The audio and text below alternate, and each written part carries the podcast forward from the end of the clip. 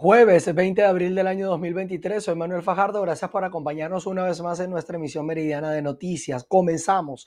La Comisión Nacional de Primaria realiza una consulta interna tras la decisión del Consejo Nacional Electoral. En Caracas, Irene Mejía conversó con el presidente de esta comisión, Jesús María Casal, y nos trae el informe. Adelante.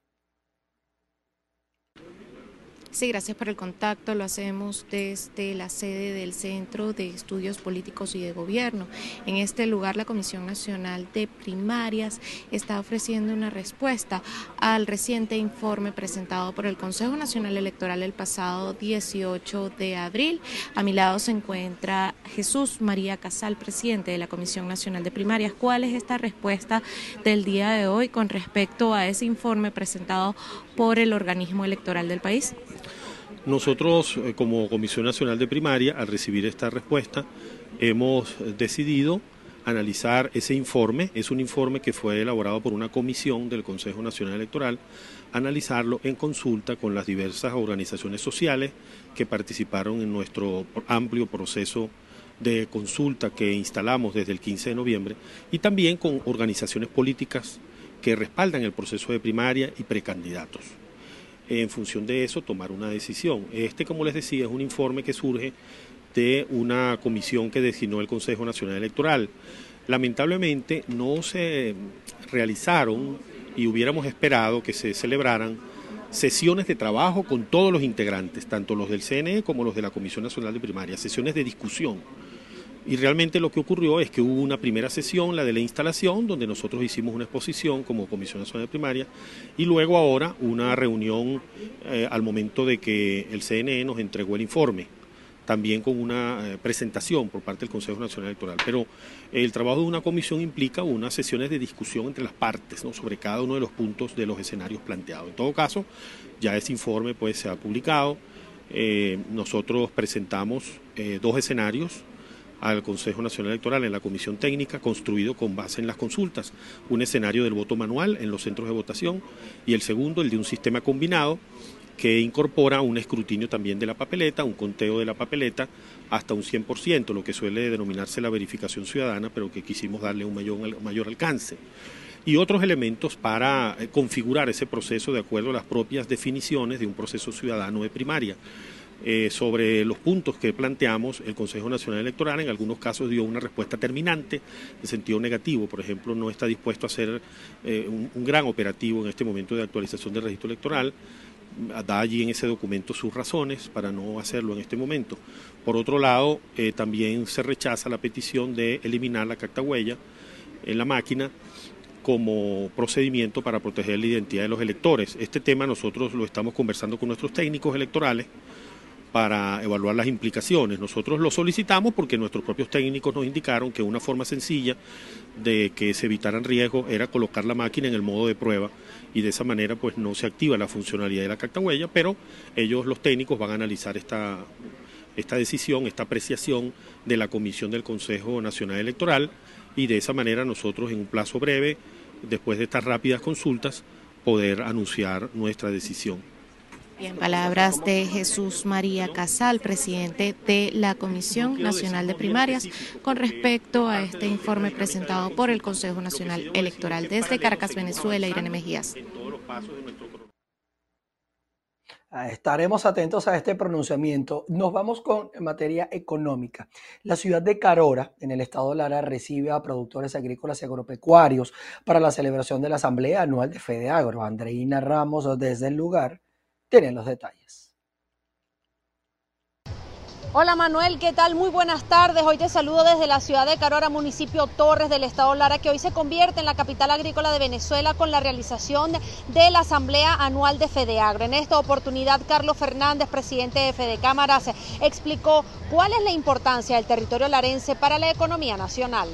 El estado Lara es muy importante en el gramo agrícola, no solamente desde el punto de vista primario de la producción, sino también de la comercialización. Todos saben la importancia que tiene el mercado mayorista de Barquisimeto pues, en, este, todos estos temas, la tradición este, cultural agrícola. Ayer mencionábamos que se mencionaba pues, que desde el, siglo XVII hay, estadísticas de producción primaria en, Lara, hay una cultura arraigada, no solamente pues, en, la zona plana, sino también pues, en, la, en, la, en las zonas montañosas que ustedes conocen este, mejor que yo. Y se ve aquí con la presencia de productores de, todos los municipios de Lara, que de alguna manera casi todos están involucrados este, con la producción agrícola. Yo creo que Lara es un, estado de, una potencia enorme en el sector este, agroindustrial y por lo tanto muy vinculada a la producción primaria, porque uno de los temas también que se está viendo en esta, en esta asamblea, olvidé mencionar, es la importancia de las cadenas de valor, la importancia de, considerarnos no aislados, sino dentro de una cadena de valor donde cada uno de los eslabones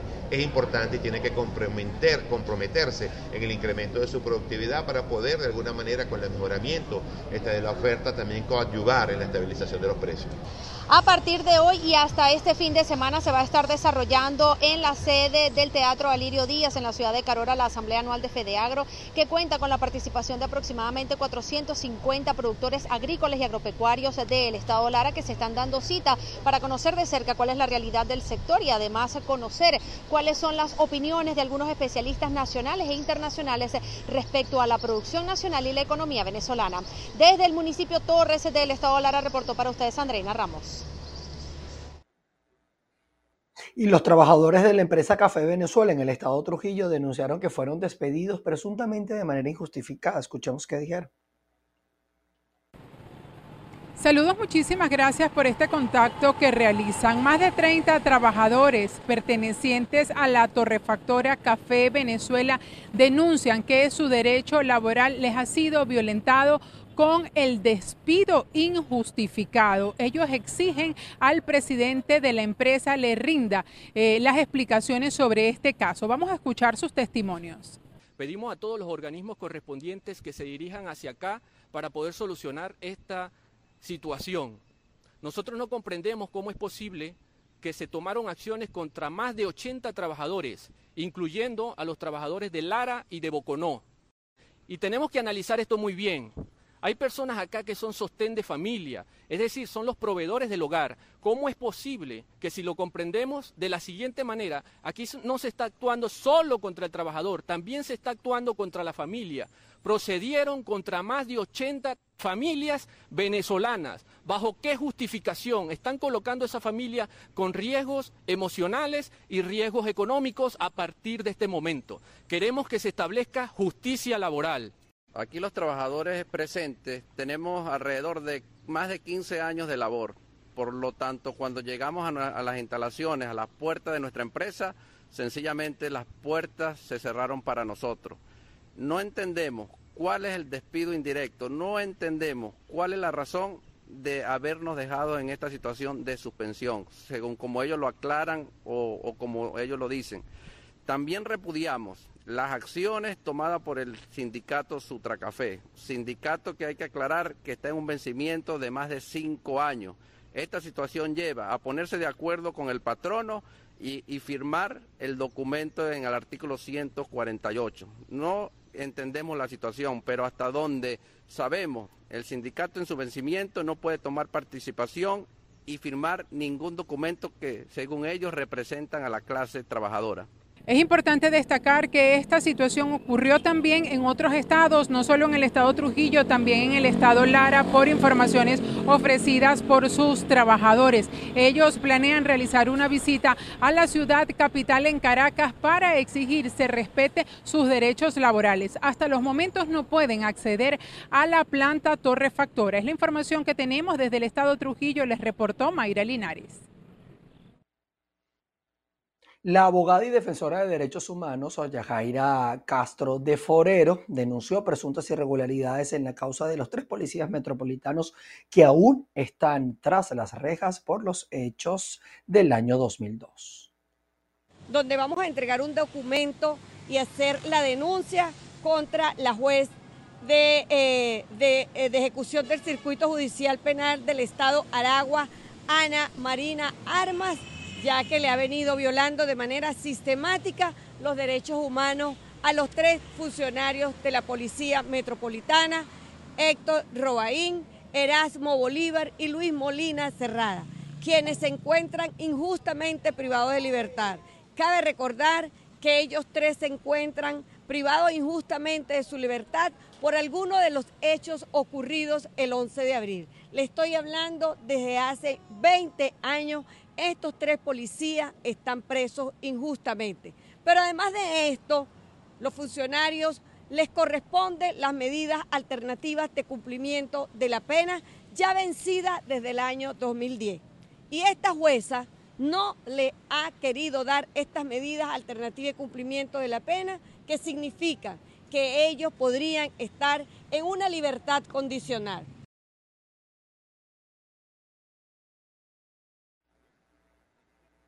La Asociación Venezolana de Hemofilia en el estado Guárico exige al Ministerio de la Salud de la dotación de los reactivos necesarios para detectar esta enfermedad. Hola Manuel, desde San Juan de los Morros, capital del estado Guárico, te contamos que efectivamente estos reactivos que requieren los pacientes con eh, hemofilia o incluso para detectar, son incluso para detectar esta enfermedad o cumplir con parte de ese tratamiento, no se consiguen, sobre todo en Caracas, la capital de Venezuela. Y para ello nosotros vamos a conversar con representantes de la Asociación Venezolana para la Hemofilia sobre esta situación. Háblanos un poco eh, de cómo afecta el no contar con estos reactivos que entendemos eh, sirven para detectar la enfermedad y sobre todo para, para el tratamiento, ¿no? Cumplir con el tratamiento, digamos. Sí, son de suma importancia porque ellos nos permiten actualizar la data, el registro que se lleva a través de la asociación y a su vez con el Seguro Social, que es el encargado pues de, de suministrarnos el tratamiento. Entonces ya desde el 2015 para acá no se cuenta con eso. Se hace también un chequeo eh, en, en, cuanto a los inhibidores, que es cuando ya el paciente hace como... Eh, una reacción, no, no recibe el tratamiento adecuadamente, pues porque su cuerpo lo rechaza. Y todo esto, pues, se puede lograr es a través de, de esta serie de estudios que se realizan solamente en el Centro Nacional de Hemofilia. Y pues no contamos con eso en este momento. Por lo que hacemos ese llamado al, al, al Estado, por el Ministerio de Salud, que nos, que nos haga llegar esa, esa petición. Además de eso, también entendemos que digamos, ha mejorado un poco la distribución del tratamiento para esta enfermedad cómo es la situación en Guárico, que entendemos, a pesar de contar con los insumos médicos, están un poco alejados ¿no? Eh, para poder eh, optar por ellos. Sí, en este año, bueno, estamos celebrando, felices porque gracias a Dios y a ese trabajo pues mancomunado con el Seguro Social el Ministerio de la Salud, pudimos lograr el, el, el acceso al tratamiento para todos, como es el lema de este año en el marco de la celebración de la hemofilia. El tema que tenemos ahora es situación país, que trasladarlo hasta, hasta Calabozo es bastante difícil porque no hay gasoil, porque el pasaje está costoso, el tiempo del traslado. Entonces, ¿qué estamos pidiendo? Que logremos que nos llegue el tratamiento, por lo menos a los de San de los Morros, al Seguro Social que tenemos acá en la localidad, que está bien equipado, contamos con un hematólogo, con una buena farmacia, con sus cavas en excelente calidad y pues nada, eso es lo que estamos solicitando en este momento. Bien, muchísimas gracias. Podemos agregar a este último comentario que el no poder contar con este, este tratamiento en, zonas cercanas corren el riesgo incluso de que estos puedan dañarse debido a que tienen que estar refrigerados. Igualmente podemos destacar que la Asociación Venezolana para la Hemofilia también está desarrollando actividades y estará desarrollando actividades eh, educativas dirigidas a estudiantes universitarios. En Guárico, Venezuela, Jorge González. Nos vamos hasta Nueva Esparta porque este año van a entregar el premio al Buen Ciudadano, un reconocimiento creado por la Organización para la Prevención Nacional de la Corrupción, homenajeando las valiosas acciones de quienes, de los ciudadanos. Así es, el premio al buen ciudadano se entrega cada dos años en el marco del Día contra la Corrupción, un decreto regional creado en el año 2012 que busca precisamente relacionar las acciones buenas con las negativas. Ya están abiertas las postulaciones a este premio, así que veamos qué significa en la actualidad ser un buen ciudadano. Eh, ser un buen ciudadano es una persona que actúa correctamente, es una persona íntegra, una persona que está consciente de sus deberes con la sociedad civil y sus derechos con la sociedad civil, es una persona que actúa en pro de los deberes y derechos que tenemos como ciudadanos, como personas. Es una persona que se dedica a ayudar al prójimo, es una persona que, se complace haciendo el bien a las personas eh, por el simple hecho de ser personas, seres humanos. Eh, un buen ciudadano también debería tener valores morales importantes, valores éticos importantes. Los valores humanos también integran, eh, conforman el espíritu de un buen ciudadano. Eh, yo creo que como ciudadano eh, puede ser cualquier persona en Venezuela, cualquier persona en Nueva Esparta, simplemente con el hecho de querer ayudar, querer hacer las cosas bien, querer enaltecer al ser humano, ya eso completa al buen ciudadano. ¿Cómo surgió esta iniciativa y que, para qué, qué busca? Bueno, esta iniciativa nace desde la sociedad civil Orpanac eh, siempre ha pensado de que es importante resaltar a esas personas que están en los caseríos, en los pueblos, que no son grandes nombres, que no son nombres que resaltan en la sociedad civil, en, un país, en un estado, sino que son personas que hacen muchísimas cosas de su pequeña esquina. Entonces esas personas que lo hacen por, por convicción, por amor, por el deseo simplemente de ayudar al prójimo, esas personas yo creo que vale la pena eh, eh, que resaltarlo y reconocerlo. Y algo muy bonito de este premio es que hasta el momento, en casi dos semanas de convocatoria para que la gente postule al Premio El Buen Ciudadano, ya llevamos más de 20 eh, postulaciones a este premio. Eso nos llena de mucho placer porque se nota que la gente está ávida de que exista algo bueno en el país, de que exista algo bonito en el país. La gente está ávida de ver y reconocer a los buenos ciudadanos de Nueva Esparta. Efectivamente, premiar la ciudadanía significa valorar el comportamiento de la población. Por eso destaca en la región una campaña creada el año pasado por el Grupo Guayacán, No te comas la roja y no te pases de la raya, para incentivar el cumplimiento de las normas de tránsito, básicamente en los semáforos de la isla. Desde el Estado de Nueva Esparta, Ana Carolina Arias. Un encuentro con Nicolás eh, Maduro. Allí vamos a estar nosotros atentos al desarrollo de los acuerdos o los convenios que se puedan estar estableciendo entre estas dos naciones. Ya continuando con otras informaciones, el Servicio de Aduanas y Protección de Fronteras de los Estados Unidos advirtió que los migrantes que ingresen irregularmente a ese país estarán cada vez más sujetos a una expulsión acelerada y una prohibición de reingreso de cinco años. Las autoridades norteamericanas consideran que tras la eliminación del título 40 en el mes de mayo habrá un posible incremento del flujo migratorio hacia su territorio. Y también vamos a revisar información que tiene que ver con Estados Unidos y es que em, está por generarse el encuentro, el primer encuentro entre Joe Biden y Gustavo Petro. Uno de los temas centrales va a ser la crisis humanitaria y migratoria en Venezuela y también en la región, pero vamos a dejar que sea Jacopo Lucy de La Voz de América que nos amplíe con más detalles.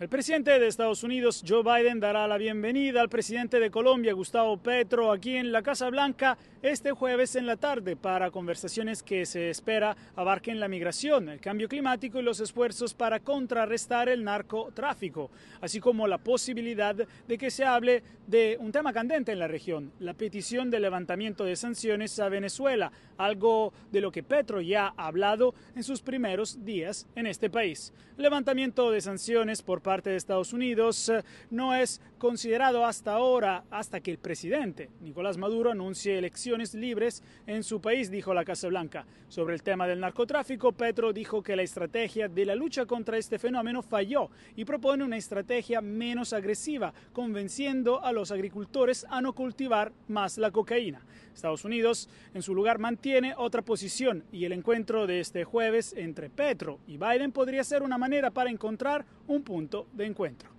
La reunión se produce poco más de, dos, de una semana después de que Estados Unidos, Colombia y Panamá anunciaron un acuerdo sobre una campaña de dos meses para tratar de evitar que los migrantes pasen por el tapón de Darién. Recordamos que es una ruta clave utilizada por los migrantes que viajan desde América del Sur hacia la frontera sur de Estados Unidos. La secretaria de prensa de la Casa Blanca, Karine Jean-Pierre, dijo que Biden y Petro también discutirán la cooperación económica y de seguridad semana pasada, Petro tuiteó que este es un momento clave para reforzar la relación y cooperación mutua entre los dos países, no solo en la lucha contra el narcotráfico, sino también en la protección de la Amazonia, el cambio climático y el desarrollo rural. Desde la Casa Blanca, Washington, Jacopo Luzzi, Voz de América para VPI TV. Gracias, Jacob. Nosotros continuamos con más información. El gran cohete Starship de la empresa SpaceX, minutos después de un exitoso despegue, explotó en el aire por motivos todavía indeterminados, aunque los ingenieros de la compañía señalaron que daban por buena la prueba. El cohete despegó desde su base en la costa de Texas, en los Estados Unidos, para su primer vuelo de prueba antes de transportar personas y carga a la órbita terrestre, la Luna y también hacia Marte. Ya en otros temas, les contamos que el proyecto que busca ratificar el acuerdo comercial para transporte de carga y de pasajeros en Colombia está a un paso de ser una ley de esa república. El Congreso ha dado el respaldo pleno a este convenio. El proyecto de ley que busca ratificar el acuerdo comercial para el transporte de carga entre los dos países ya pasó su tercer debate. Solo resta una discusión para que se convierta en ley. La aprobación se ha dado por unanimidad con 15 votos a favor y ninguno en contra. El convenio fue firmado en el año 2014, pero la vigencia no se había renovado porque no había relaciones diplomáticas ni comerciales entre Colombia y Venezuela. Aprobamos el acuerdo de Cartagena que regula el transporte de carga y pasajeros entre Colombia y Venezuela. Eh, nos alegra porque somos una frontera de más de 2.100 kilómetros que beneficia a más de 8 millones de personas. Los números son muy dicientes. En el año 2008 alcanzamos un pico de 7 mil millones de dólares de intercambio comercial. En el año 2020 pasamos a solo 200 millones de dólares, una caída de más del 90%.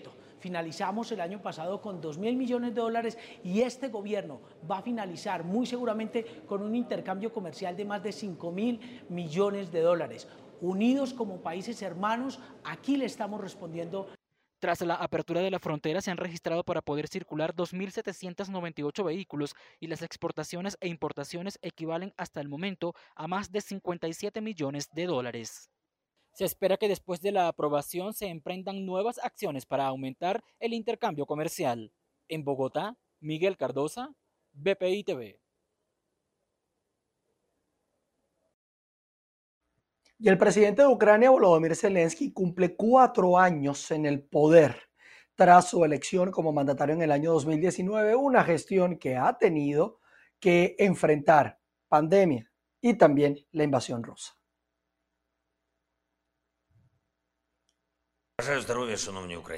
Zelensky cumple cuatro años al frente del mandato de Ucrania y en este último año el presidente se ha convertido en todo un icono de la resistencia ante la guerra rusa. Todo empieza el 24 de febrero de 2022. Tras el anuncio de la invasión de Putin a Ucrania, Zelensky comparecía para anunciar que rompía todo tipo de relación con el Kremlin. Y ми розірвали дипломатичні відносини з Росією. Horas más tarde se ataviaba el uniforme militar que todo el mundo buscaría para hacerse la foto. Якщо ви потужно не допоможете Україні, то завтра війна постукає ваші двері. Desde entonces, cada noche se ha dirigido a la población para informar de la última hora de los avances de la guerra. Бажаю здоров'я, бажаю здоров'я, бажаю здоров'я, бажаю здоров'я, шановні українці. En pocas semanas, su agenda se llenó de comparecencias en numerosos parlamentos nacionales y desde entonces no ha parado de recibir a personalidades de todo el mundo. Pero, ¿quién es la imagen personificada de la resistencia ucraniana? Volodymyr Zelensky estudió Derecho en Kiev, aunque nunca ejerció la abogacía. Se acabó decantando por la actuación en cine y televisión. De hecho, hizo varias películas y series, incluso le puso la voz a la versión ucraniana de uno de los Angry Birds.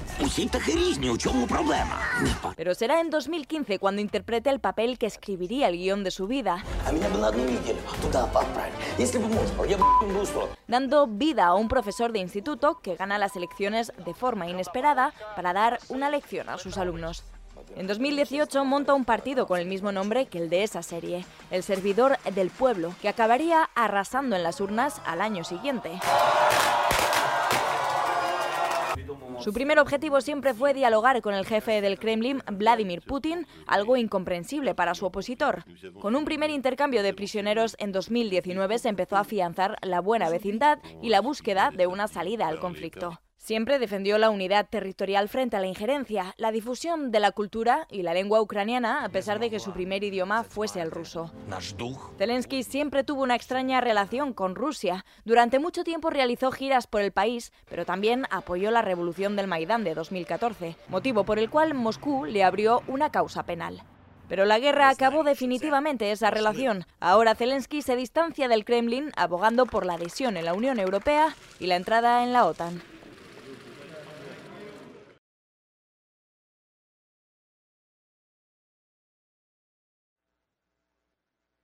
Del 2019 al 2023, vaya, qué cosas ha tenido que enfrentar Volodymyr Zelensky. ¿eh?